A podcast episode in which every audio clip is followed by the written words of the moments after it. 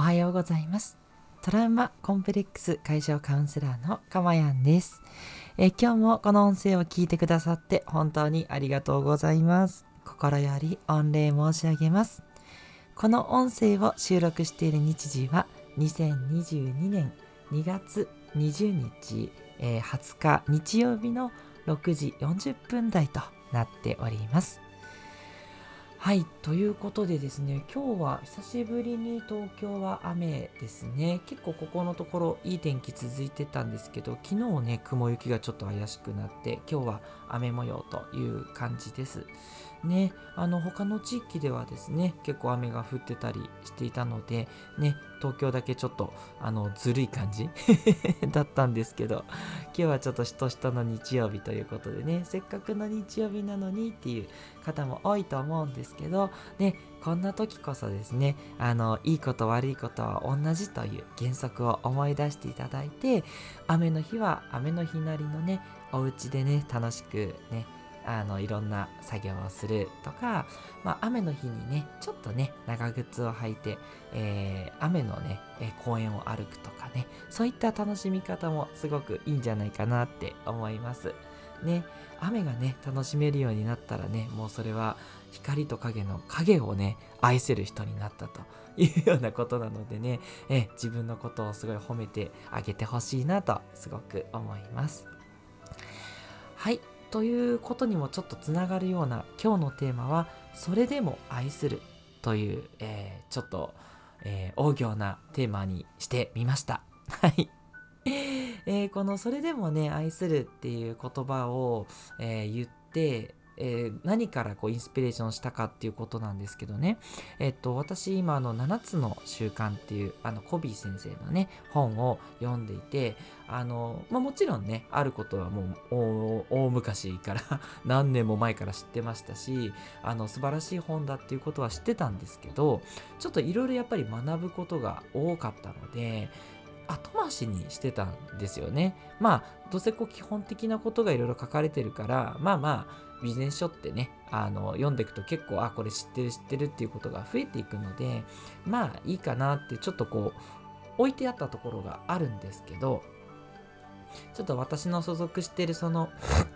サロンの中でね、まあ、7つの習慣をこう学ぼうというね、そういうちょっと話もあったりして、はい。それでちょっと私も興味を持ってね、えー、少しずつですけど読み始めたんですね。で、最初の方は、まあ、やっぱりこう、まあ言ってもね、えー、まあまあ、いわゆるよく言われることだよね、なんてちょっと思いながらすみません、コビー先生と思うんですけど、正直読んでたんです。で、ただ、第1の習慣のところからスタートして、まあその序文が終わって、第1の習慣から始まっていくんですけど、第1の習慣がね、ものすごくいいことがたくさん書いてあってちょっと私ねこう雷に打たれてる感じなんですよね。鬼滅の刃の善逸みたいな感じでもうもう雷っていう感じでねもうズバズバっていうねそういうねあのいい気づき刺激をたくさんもらっていてちょっとねこれはすごいなと思って読んでるんですけどでその中でねまずこれだっていうふうに思ったことがあってそれをねあのちょっとシェアしたいなこれがそれでも愛するっていうことなんですね。それでもとは書いてないんですけど、まあ、だからとかでも愛するとかいろいろ書いてあってですねそのちょっとくだりをね簡単にご紹介したいんですけれどもあのまあ、コビ先生がセミナーでやっぱ主体性を持っていきましょうってね主体性がすごい大事だって書いてあってこれもね本当にあの深いというかねいいこといっぱい書いてあるんですけどでそこのね講義をしてた時の体験談があって、まあ、一人の男性が質問してきたと。で、えー、と先生のおっしゃってることはわかるんだけど人によって状況は違うと。で例えば私たち夫婦不安でたまらないと。で妻と私は昔のような気持ちが持てないと。要は愛する気持ちが持てないということですね。私は妻をもう愛していないと思うし妻も私を愛していないでしょうね。どうしたらいいでしょう？という質問をね受講生がされたんですね。でそしたらコビー先生はどうしたかっていうと愛する気持ちがもうなくなったというのですねと聞かれました。でそうですと、えー、受講生の彼はきっぱり答えると子供が3人もいるので不安なんですアドバイスをお願いします そしたらコビー先生何て言ったかっていうと奥さんを愛してくださいって言ったんですって いやいや、いやだから愛せないっつってるじゃないですかって話なんですけどね。で、続けると、いや、ですからもうそんな気持ちはないんですと。で、コビー先生、いや、だから奥さんを愛してください。で、受講生の方、いや、先生は分かっていませんと。私にはもう愛という気持ちはないんですと。で、コビー先生、だから奥さんを愛するのです。そうした気持ちがないのなら、奥さんを愛する理由になるじゃないですかと。いや、これもすごいですけどね。愛する気持ちがないのなら、愛する理由になるってね、名言ですよね。愛する気持ちがないのに、奥さんを、あ、愛する気持ちがないことが愛する理由になる。いやーと思うんですけどね。あ、まだ続きます。すいません。で、そこを聞いた受講生の方が、でも愛を感じないのにどうやって愛するんですかって聞くんですね。そしたらコビ先生、いいですか？愛は動詞なのです。愛という気持ちは愛するという行動から得られる果実です。ですから奥さんを愛する。奥さんに奉仕する。犠牲を払う。奥さんの話を聞いて共感し理解する。感謝の気持ちを表す。奥さんを認める。そうしてみてはいかがですか？っていうね、返しをね、コビ先生されるんですね。そう、これ、すごいですね。つまり、愛する、まあ、愛するなので、これ、動詞なんですね。で、あの、私もね、あの、前からお話ししてるんですけど、気持ちから行動するというよりは、行動してそれで気持ちが出てくるっていうことなんですよね。ちょっと話ずれますけど習慣化もそうで行動を繰り返していくからそれが習慣になっていつの間にかできるようになるっていうところがあってそうつまり気持ちから言ってしまうとそれって気持ちってやっぱりこうなんだろうな結果なんですよねこう今与えられてる状況からこういう気持ちになったっていうことなのでその与えられたものから生まれるっていうのはやっぱりそれはもうじゅなんだろう受け身の姿勢なんですよね。そう。だから愛することができないとかなんだろう愛せないっていうのはこうやっぱり受け身だからこう周りがねこう自分のことをこう認めてくれないとか、ね、自分が愛されてないから愛せないみたいなやっぱそういうそういうことになっちゃってるんですよね。そう。だからそうじゃなくてとにかく愛してください。っていうことで私の今日のテーマはそれでも愛するっていうことにしたんですね。そう。これすごいいいと思っていて愛は行動なんですね。行動したら結果的に慈しむとか愛おしいっていう気持ちが出てくるっていうことなんですよ。ねえこれね。分かってはいるけどなかなか難しいっていう方も 多いかもしれないですね。はい。あの感情でね愛せないっていうのはやっぱりさっきも言った通り反応的なんでそうじゃなくて主体的に自分から愛という行動を示していく。そう。でそれがね回り回ってちょっと時間かかるかもしれないけど周りの人からも愛されていってそれで、えー、愛が自分がもらえるようになってくるっていうことなんですね。はい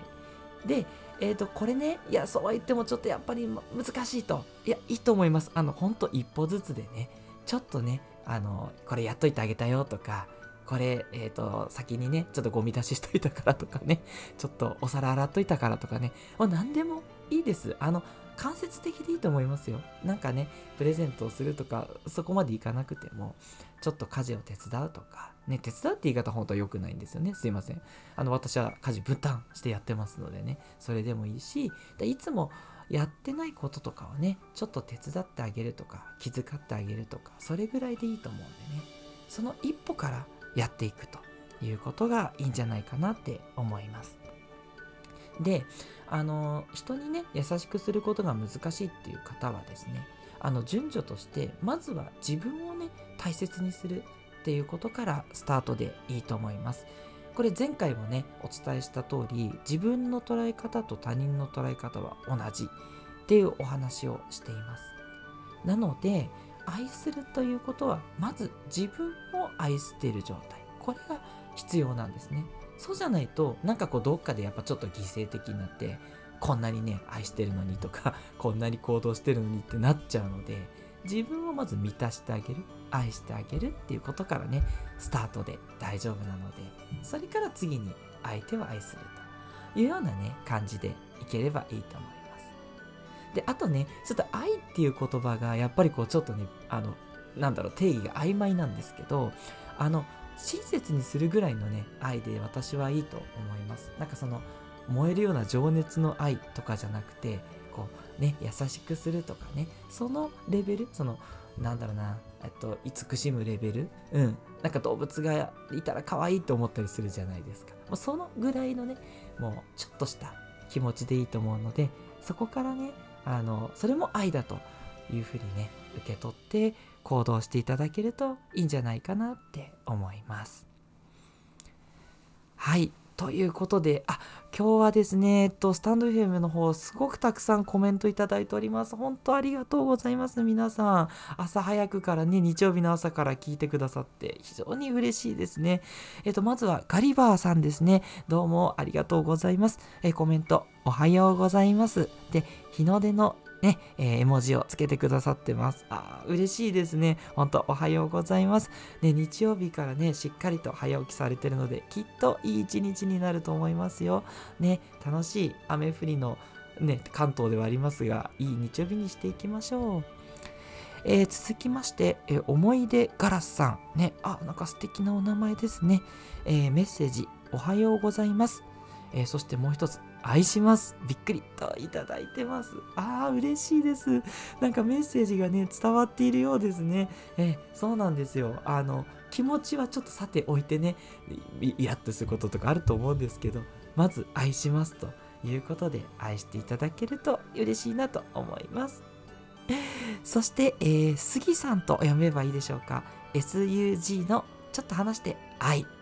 愛が離れてる。いいですね。愛をこう話して渡していく感じですかね いいですね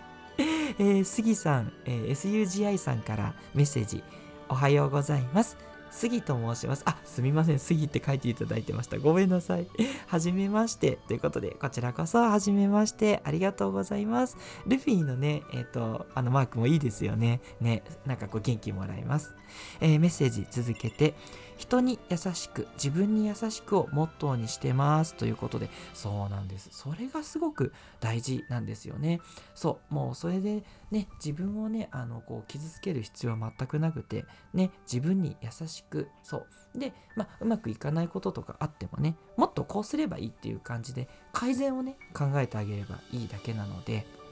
そんな感じでねやっていくと人に対してもねそういうふうに優しく接することができると思いますし杉さんはねそれを実践されてるんだなって思います ありがとうございますえー、そしてガリバーさんまたメッセージいただきましたありがとうございます今日は家族が起きる前にフレンチトースト作ってみんなを起こします。えー、フレンチトーストいいですね、日曜日の朝から。いやー、幸せな気持ちになりますね。自分も満足、家族も満足ということで、その後、微笑みのね、笑顔の絵文字をいただきました。ありがとうございます。そうなんですよね。自分を満たして家族を満たす。いや、もうまさにね、その通りだと思っていて、あ、思い出ガラスさんから拍手の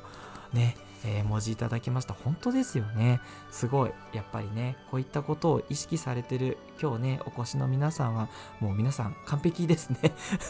私がお話しするまでもないなと思うんですけど、あの、大事なことはやっぱりこれをね、忘れずに続けていくっていうことだと思いますので、ちょっとずつでもいいから、こう、続けていく、細々とでもね、それをね、ぜひぜひ一緒にね、やっていきたいと思います。今日のね、音声聞いてくださって本当にありがとうございました。どうぞね、素敵な一日をお過ごしいただければと思います。